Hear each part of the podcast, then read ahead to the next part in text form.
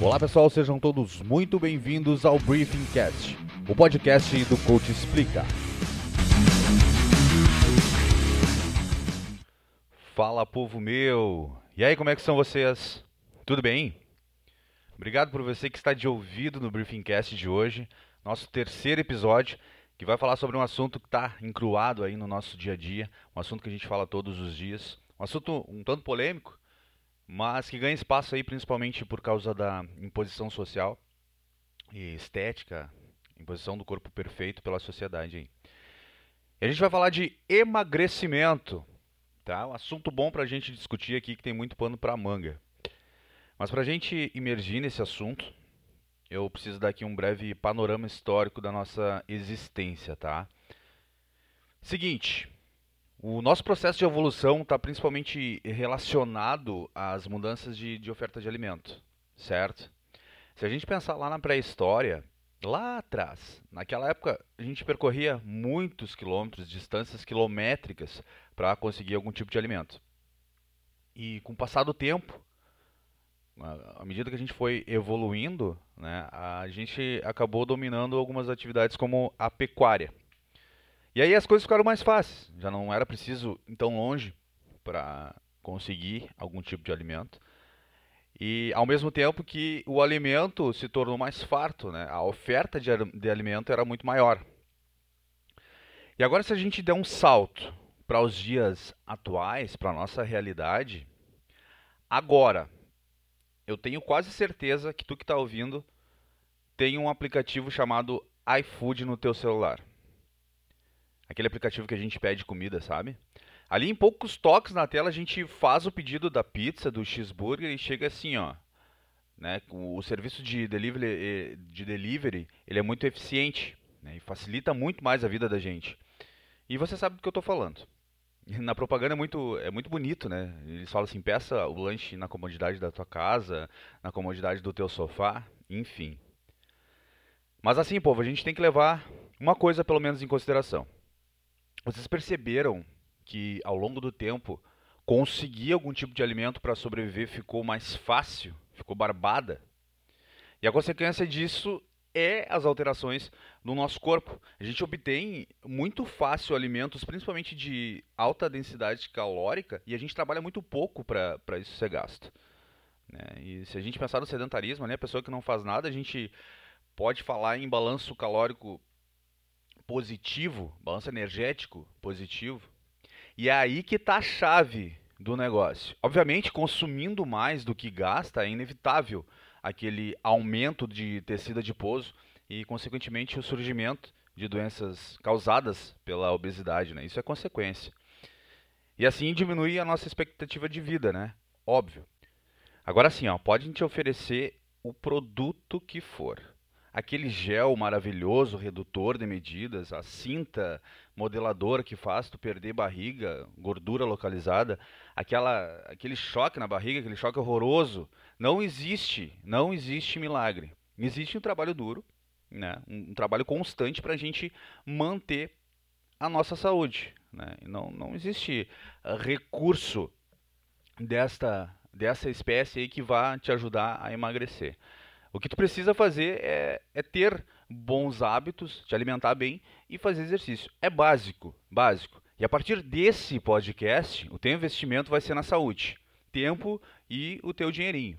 Teu dinheirinho que tu gasta lá no teu, teu lanche de, de alta densidade calórica, que tu te culpa depois na segunda-feira e te arrebenta na, na academia, tu vai pegar esse teu dinheirinho aí, vai investir num profissional de educação física, né, no exercício físico, na, na academia. Vai fazer um acompanhamento geral com o médico, aqueles check-ups que a gente faz. E vai contratar um nutricionista também, tá? Porque a, a dieta é a base de tudo. Ah, tu tem que ter uma boa base nutricional para tu conseguir os resultados. Então, uma coisa é ligada na outra, uma coisa é linkada na outra. Exercício físico e alimentação boa. Não tem milagre, não existe. É essas coisas e ponto. Mas agora, agora falando sobre as prescrições dos modelos de treinamento voltado ao emagrecimento, agora é assunto polêmico, tá? Existem algumas evidências, existem evidências que nos mostram a ineficiência do exercício aeróbio, ou seja, aquele exercício de longa duração e baixa, moderada intensidade. Sabe aquelas horas, aqueles 45 minutos, uma hora, uma hora e meia na esteira, que tu fica lá para tentar emagrecer? Pois é, parece, segundo essas evidências, que é esse tipo de exercício é ineficiente, comparado ao treino resistido e ao treino intermitente de alta intensidade, tá? Quanto ao exercício aeróbio, a partir do princípio que para emagrecer a gente tem que utilizar gordura como reserva de energia, mais indicado seriam os exercícios aeróbios, tá? Isso é conceito de fisiologia. Vocês vão ver que na prática não, não é bem assim que funciona, tá? Mas deixa eu, deixa eu concluir o raciocínio aqui, ó. De acordo com, com, com a intensidade o, da, do exercício, o gasto calórico vindo da gordura é como se fosse uma parábola, tá? A gente começa numa intensidade tendo combustível, tendo como combustível a gordura e até certo ponto de intensidade ainda se utiliza. Passando daquele ponto, ou seja, uma intensidade um pouco maior, a gente retorna uh, aos, aos gastos da gordura iniciais. Assim a gente dá lugar para a contribuição de outro substrato para continuar dando energia para o exercício, tá? E para evidenciar isso, eu sei que eu falei que, que eu não ia trazer muita coisa científica aqui, porque acaba ficando um pouquinho chato, mas eu quero falar só para a gente ter uma base, uma referência, tá? Uh, eu quero ler aqui um, um, trechinho do estudo do Pollock, tá? feito em 1971. Ele queria quantificar os efeitos de 20 semanas de caminhada, ou seja, exercício aeróbico, tá? Caminhada, na composição corporal de homens de meia idade. O programa de treinamento ele consistia em caminhadas realizadas em quatro sessões semanais, quatro vezes por semana, de aproximadamente 40 minutos.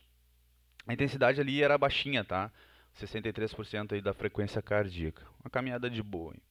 Apesar das alterações, agora os resultados, tá? Apesar das alterações em peso e composição corporal terem sido significativas, os valores absolutos revelam reduções de apenas 1,3 kg no peso e 1,1% no percentual de gordura para esses grupos que realizaram as caminhadas nas 20 semanas, tá? Lembrando que vocês podem tirar algumas dúvidas lá no arroba coachexplica, tá? No Instagram. E a gente pode conversar um pouquinho lá, porque aqui é mais resumido para não se prolongar tanto. Tá? E sobre esse assunto, eu não estou falando que o exercício aeróbio ele não serve para nada. Porém, diretamente ao emagrecimento, ele não é tão eficiente, ele não se mostra tão eficiente segundo essas evidências, tá? Quando comparado ao treino intervalado de alta intensidade e o treinamento resistido, que são dois modelos aí que se mostram muito mais eficientes quanto ao emagrecimento, tá? Mas o aeróbio ele é primordial, ele é fundamental na construção de um bom condicionamento cardiorrespiratório. A fim da gente consolidar uma boa base aeróbia, justamente para o bom desempenho nesses dois modelos de treinamento. Né? Então, um precisa do outro.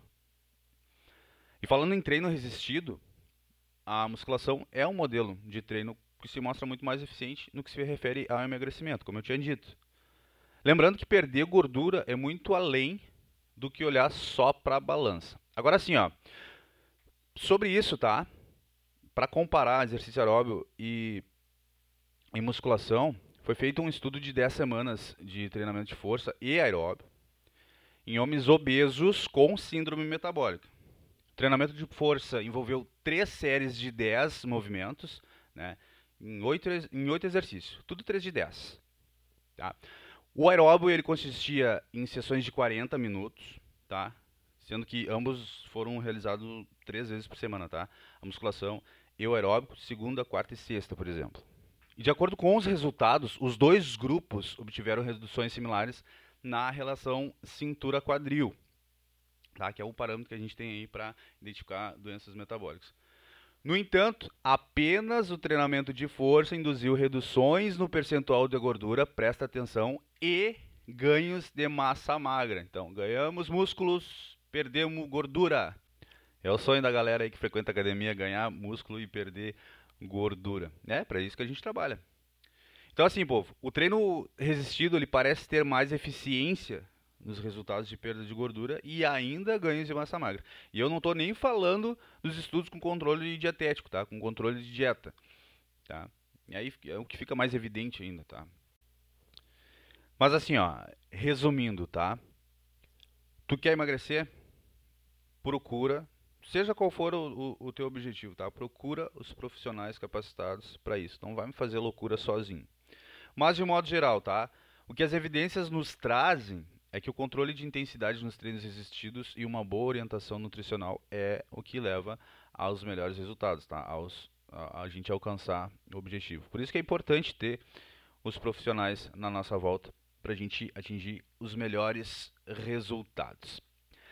Nos próximos Briefing Cast, a gente pode continuar falando sobre o emagrecimento, tá? Agora pela ótica dos treinos intervalados de alta intensidade, eu falei aqui do treino resistido, do treinamento aeróbio, e eu quero falar do, dos exercícios intermitentes de alta intensidade, tá? E eu vou colocar o CrossFit nesse hall aí para a gente poder discutir um pouquinho sobre o emagrecimento. Tá? Eu só não vou falar aqui porque vai ficar muito comprido. E eu sei que vocês já estão de saco cheio de ouvir essa história. Mas assim, povo, muito obrigado por terem ouvido até aqui o Briefing Cast. Tá? Eu vou colocar mais uma enquete lá no arroba Explica para o próximo assunto do nosso querido Briefing Cast. Beleza, povo amado? Um forte abraço e a gente se escuta na semana que vem.